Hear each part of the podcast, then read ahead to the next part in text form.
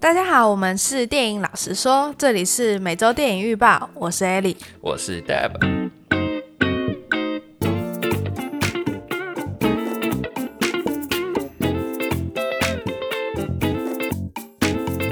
那今天的第一则新闻是《还愿》要翻拍成电影啦！当然，什么配乐啊？你有玩过《还愿》吗？当然。你有没有玩过还原？我有看过别人玩还原，我觉得还原这游戏还蛮蛮可怕的。你有看过吗？我有，我有看过别人玩。你也没有自己玩过吗？你是不是不喜欢就是台湾的恐怖片？我不会不喜欢台湾，我觉得我是说你是很怕台湾的恐怖片。对，我会很怕台湾恐怖片，因为我觉得恐怖片可怕的元素在于说。它会让我们想到身边会可能会发生这种事情，就是它很还原我们真实的场景。我一直要揪 Deb 看《杏林医院》，我觉得不要，我觉得不要，死都不看。他就是在讲我们台湾的恐怖电影，他一定会取材于很多的我们身边的事物。嗯，对，像我们平常在看一些好莱坞或者是日本的那种恐怖电影的时候，我就可以看，因为我觉得离我们很远。对，他就是不会发生在我们身上，就像。我们一般人家里不会有什么阁楼地下室。对，对 我我之前看过一部叫做香港拍的恐怖电影，那部还蛮恐怖，叫做《盂兰神功》。嗯，然后那部电影就是，完全就是我们住的地方，拍摄的一些地点场合，就是我们每天会经过会看到的地方，就是可能巷子里。嗯，然后他在巷子里面的时候，他就在巷子里面走路啊，走一走，走一走，走一走，然后就看车底。嗯 我不行了，等一下，好，好，我不行了。好，我就不再继续讲下去了。对，OK，反正我觉得台湾的这种亚洲的，像台湾、香港这种拍的恐怖片，我就觉得特别可怕。对啊，那我是蛮期待的。我觉得、嗯、你有去看过《返校》吗？有啊，有啊，有啊。我看过《返校》，我对《返校》的还原度，我自己是觉得蛮真实的，然后也有排除它的创意存在，所以。我觉得这个游戏的翻拍，我本人是蛮期待的，对啊，嗯，那是会由谁拍摄啊？拍摄的话，他其实团队都跟返校一样，然后他的导演是许汉强，啊、那呃监制一样是李烈，啊，对，然后他的整合行销团队一样是千猴子，千猴子就是一个整合行销公司，但不一样的地方在于，就是之前返校的制作公司是影一。影一制作公司，那这次则是一种态度。那一种态度，一种态度是李烈今年创立的，就他自己的公司。对，嗯、那其实李烈本来是在影一影一制作公司，嗯，而且这个制作公司是他在二零零七年的时候创立的，但是今年五月的时候，他就被爆出就是离开了影一。嗯，他受访的时候就表示说。自己是被影一的大股东们突然告知要他离开，oh. 那他就自己出来创立了这个新的公司，叫做一种态度。Uh. 对，然后接下来就是要制作还原。我觉得可以啦，这部片我觉得说是，诶、欸，台湾值得期待的一部片，就是它有它的水准在，然后还有台湾自己本土的一些文化在。嗯、但是，因为我有看到有新闻说，就是。李烈之所以会离开公司，可能是因为他对戏剧会比较要求，然后有时候会没有顾虑到活力这一块，所以我就有点担心。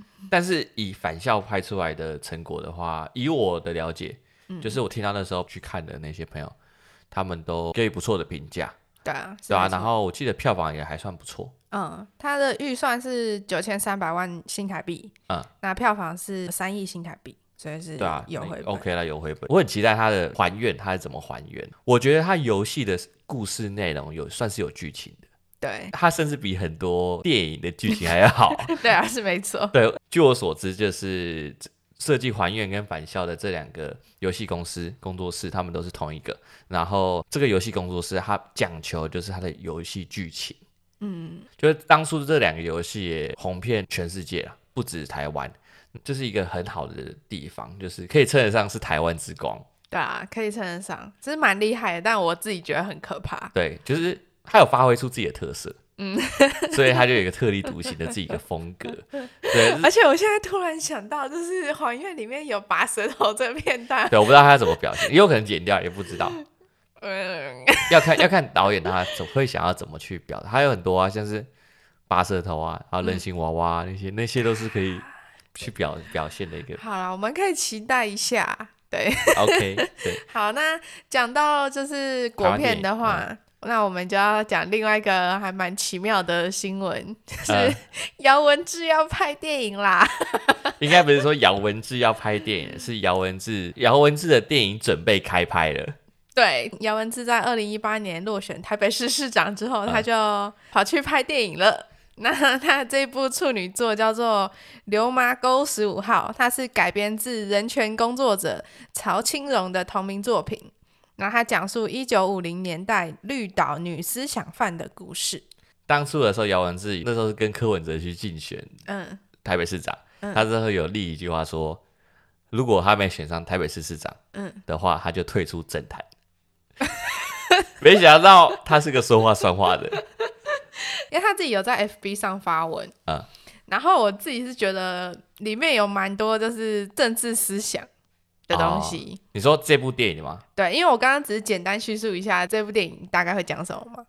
嗯，但是他自己在 FB 上是写说，我认为《流麻沟十五号》将会是台湾影史上第一部根据史实、没有任何敏感禁忌、实践自由奔放创作的电影。这个题材其实跟跟我们刚刚所讲的返校的题材有点相似，就是在讲早期台湾那个。嗯呃，民权被压榨的那个那个时间点的故事，嗯，对啊。之前我会知道姚文志要拍电影，是因为我爸是计程车司机，嗯，然后他有一次有知道姚文志，嗯嗯，好，然后他知道姚文志的时候就问说，哎、欸，那最近你都在做什么？这样子，然后姚文志就说，哦，我最近在拍电影的、啊。然后我爸以我爸我爸还以为他是开玩笑之类的，嗯、然后然后然后他说：“哎、欸，那你怎么退出政坛？什么？”说他他就说：“啊，政治路不好走了，不要去碰，太复杂了，什么的。”然后所以就决定要拍电影。然后我爸跟我讲的时候，我也只是听听而已，嗯，就没想到他真的实现，而且他的实现有点超过我的预期，嗯，就是我以为他会拍出什么有点像是那种贺岁片，嗯，就没有，他拍拍了一个蛮。感觉是有深度的，嗯，国片，嗯、就有点像是那种所谓那种到了赛德克巴莱或者说返校这种有社会议题，对社会议题、社会责任的成分在里面的电影，嗯，对吧？所以还蛮出乎我意料。那它里面讲到这个思想犯的故事，我觉得原本就是一个曹青龙作者的作品了嘛，嗯、对大家嗯。大家可以去就是博客来上面查这部作品，它其实是就是找了很多那些女思想犯，然后请他们做口述历史，那、嗯、这个作者就是把它记录下来。嗯，对。所以简单来说，它就是算是有基本的故事剧本，或者是说架构了。对，我觉得应该是蛮有内容的啊，我自己看了之后是蛮有兴趣的。所以简单来说，只要他的团队找的不错，嗯，那这部电影被拍出来，至不至于到太差。对，我觉得可以持续关注它的预告，呃，看什么时候出来。这个、对，这个电影也是可以期待的，算是国片最近也是可以期待的一部。对对，那但是我们一样先要等预告片出来了，我们才会继续再提到这部电影，对，对我们才知道，哎，这部电影对我们来说期待度有多高，这样子。OK，好 OK，下一个新闻由我来讲，就是 Netflix 最近公布了《海贼王》真人版影集的主要卡司群。嗯，我对于海贼王要拍成真人电影，这个哎，真人影集这个事情来说是非常的不抱期待，而且非常的害怕。Deb 本身是海贼王的粉丝嘛，是一个非常长期的粉丝。对，可能从我国小就开始看，看到现在。他每个礼拜五有一个仪式，就是要打开漫画王。对。看海贼王，对，看海贼王。他当兵出来第一个礼拜，马上就是开漫画王，然后看海贼王。因为刚好那一周刚好是遇到了海贼王第一千话，然后就我竟然没有没办法准时看到，我是非常难过。那是唯一一次，呃、欸，唯唯二唯二让我错过看漫画的时间。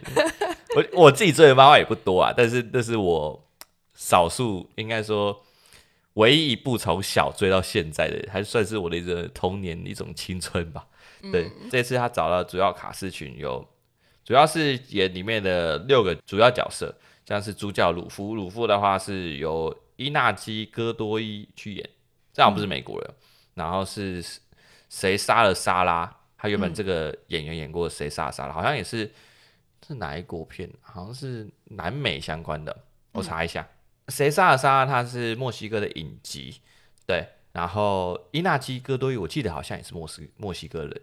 嗯，对，然后再来就是索隆，索隆就是那个剑士，他是由新田真剑佑，嗯，是一个日本人去饰演，那是演过的，像是有《神剑闯江湖》，然后还有《圣斗士星矢》这样，那也都是偏漫画还有日本的电影。对，那再来是娜美，娜美是艾米丽路德，这个大家可能比较听过，嗯、因为她是饰演像前阵子的 Netflix 的《恐惧大街》。里面的饰演的角色，那再来是骗人部，骗人部的话是由雅各布罗梅罗吉布森饰演，但他的拍摄经验就比较少，他的拍摄经验只有在实习医生影集的其中一集而已。嗯，对。那再来是香吉士，香吉士由塔兹斯凯拉去饰演，嗯、那他也有同时身兼制作还有导演，就是身兼多职，还有、嗯、所以这就这让我觉得他有点怎么讲？自肥，对，让我有点自肥的感觉。然后还有拍过电影《恶棍教育》，因为艾莉她对这个东西没没有那么熟，所以我简单评论一下我对于她选角上面的安排。呃、嗯欸，以我对漫画的了解，嗯，这六个角色本来就是在漫画里面，作者尾田荣一郎他就有赋予他们国籍，嗯，然后在这个制作的过程中，他也有去参与。就是制作这个真人影集的过程中，嗯、那他这些选角呢，我有看到一个共同点，就是这些选角是根据作者原本对于这些角色所设立的国籍去做选择的。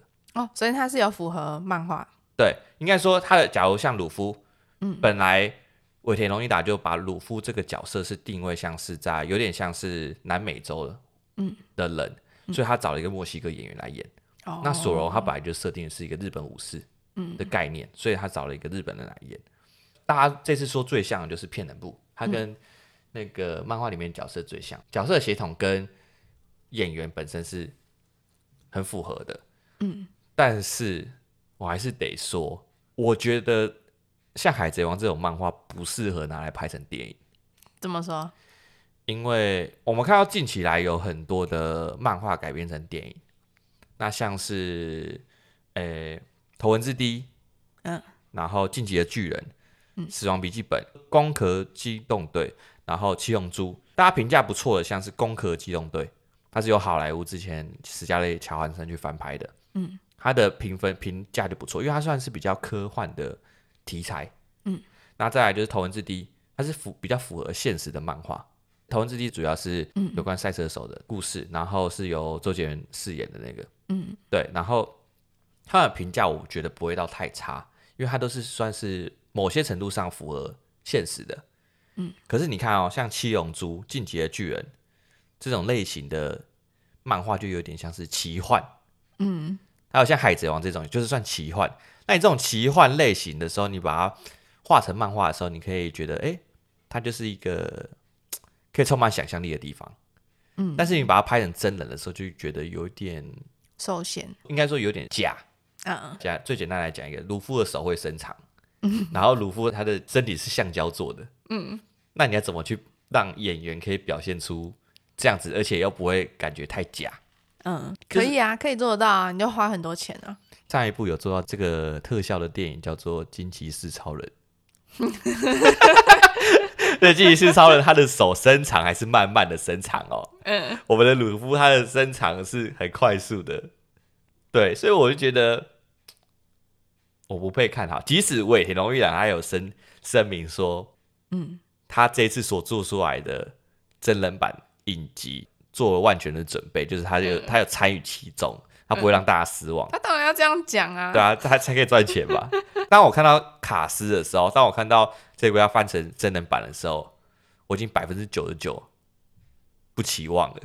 我我讲一下我看到的感受，我没有看过《海贼王》，嗯，然后我也不会看漫画，嗯，但是我刚刚听你讲这个卡斯群，我就觉得有点担心。嗯，就是里面卡斯群都是没什么，没听过，真的没听过，没什么电影经验，除了那个恐惧大街有听过，但我也没看过恐惧大街。嗯，然后我刚刚查了一下，它的制作商是 Netflix 自己做的嘛？对。Netflix 最近它的那个电影策略就是，不管是好是烂，他通收。对啊，就是 Netflix 他在做各种尝试的那种感觉。我觉得 Netflix 不会拍电影，但是这一部是影集的话，我不知道哎、欸，我觉得有点危险。我很害怕。老实讲，我到时候在 Netflix 上面看到这部片的时候，我也很犹豫到底要不要点进去，因为我怕它破坏了我从小到大的童年。当你看到你自己很喜欢的一个漫画，然后你从小追到大的漫画，嗯，在你的脑海中，它就是一个虚拟的存在。它就是因为它是假的，然后它可以讲出一些很幼稚的话，但是在那漫画里面，你不会觉得它很幼稚，因为它是漫画。我简单讲一句，鲁夫最常讲一句，就是我要成为海贼王。当他今天在，当他今天在真人的影集里面的时候，可以在那边大喊“我要成为海贼王”这句话讲出来的时候，直接关电视。对，我会直接砸电视。我最近刚买了一台电视，我不希望这个这台电视就坏在这个影集手上。OK，反正啊，我自己是很不期待，期待又怕受伤害，不期待又 又怕受伤害，就是那种看到拿有遥控器在那个影集面前的时候会抖，然后会思考我到底要不要点进去的那种情况，你知道吗？好了，反正这这个影集我拿出来讲的目的，就是因为我很喜欢这部漫画，嗯，然后我不得不。数落他一下，当然我也希望他未来可以做出超乎我们期待。嗯，但 Who knows？嗯，对啊。OK，那我们进到下一个新闻吧。好，下一个新闻是两个续集的开拍。对，两个续集的开拍。第一个是《鱿鱼游戏》，它确定要拍第二季了。然后第二个是《侏罗纪世界》第三集要开拍啦。哒啦哒啦哒啦！好，你怎么看呢？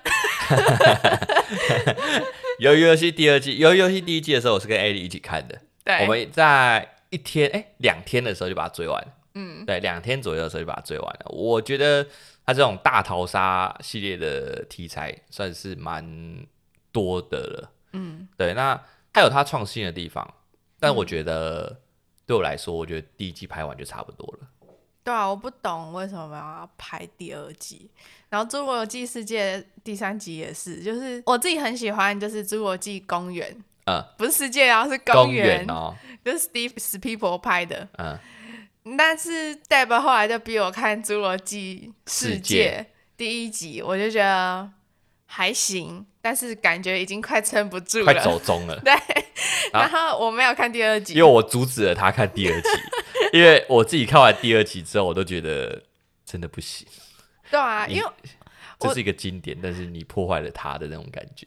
对，我自己的看法是，我自己是觉得就是恐龙复活这个题材，史蒂芬史皮博其实在《侏罗纪世界》《侏罗纪公园》的时候就已经拍的差不多了，拍了一个完整的三部曲了。对，嗯、那你《侏罗纪世界》你把它用成一个游乐园岛。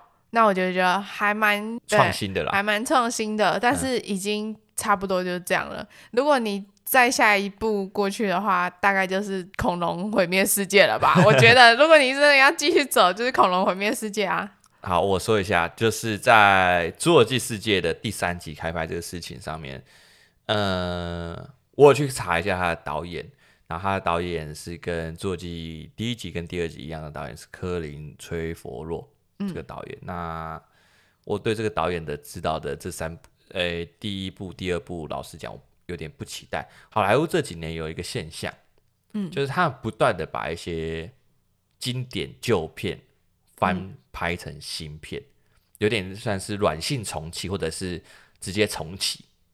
软性重启的意思就是像《侏罗纪世界》这种，嗯，它好像是一个重启，但并不是，它其实有接续原本经典的。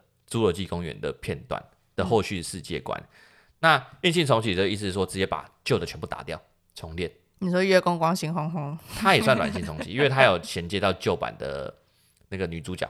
哦，对啊，对。那诶，侏罗纪世界我第三集我会期待的就是他找这次找回来了三个原本侏罗纪公园的主演，就分别是山姆尼尔跟罗拉邓恩，还有杰夫高布伦，那就分别是第一集侏罗纪公园第一集跟第二集的男女主角。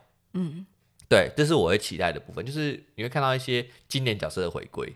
这也只是，嗯、这也是好莱坞近期剩下能玩的梗，就是不断的救人物回归。还有像最近还有什么那个什么，那个也有一个那个抓鬼特工队，嗯、你知道那部片吗？我不知道。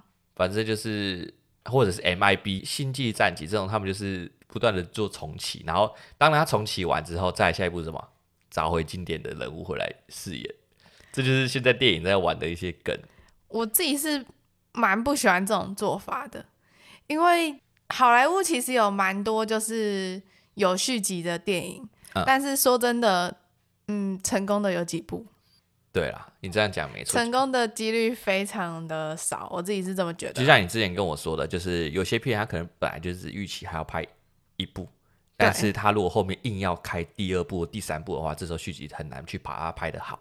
对啊，因为。通常我们在写故事的时候，我们当然会把所有东最好的东西交出来。嗯，所以所有最好的东西都是在第一集啦。嗯，如果我们没有规划第二集、第三集的话，那顶多你舍掉了一个、两个好的 idea，然后你留到第二集。但再怎么样，你整个世界观里面最好的东西都已经在第一集了。嗯，我能理解你意思。所以第二集就有点像。减剩的，你懂吗？我懂你意思，就是，呃、欸，这些好莱坞的公司有点像是为了要赚钱，然后硬去拍出这样的续集，因为他觉得这个 IP 可以让他们赚钱。对。然后，呃、欸，以我对《侏罗纪世界》第三集的了解，就是他第三集的题材应该是会拍成说，因为第二集的最后的结尾啦，最后结尾有点像是他们做了复制恐龙，那复制恐龙最后跑到野外去了。等于说，第三集它的题材应该会融在说人类要怎么跟恐龙去做和平共处，这是他第三集的题材。我先讲到这，因为这我知道他是第三集要讲这个。对，那期不期待就因人而异。那我个人是唯一期待就是这三个经典角色回归。嗯，不管怎么样，不管这部片拍的好或烂，我会因为《侏罗纪公园》去看这部片。但是。它好不好，我还是会老实说。我们来 cue 我，不断 cue 我们的那个。好啦，如果有机会的话，也许毕竟我们都六部里面，我们都已经看过四集了嘛，那就把第二三集补一下，然后就开骂，没有来看一下。搞不好他搞不好拍的很好，也有可能啊。希望喽。其实我是不看好，毕竟同个导演第二集都拍成那样了。对啊，我第一集我就已经快受不了了，我真的不知道第二集会怎么样哎。好了，那是这是本周的新闻喽，那就这样喽，拜拜，拜拜。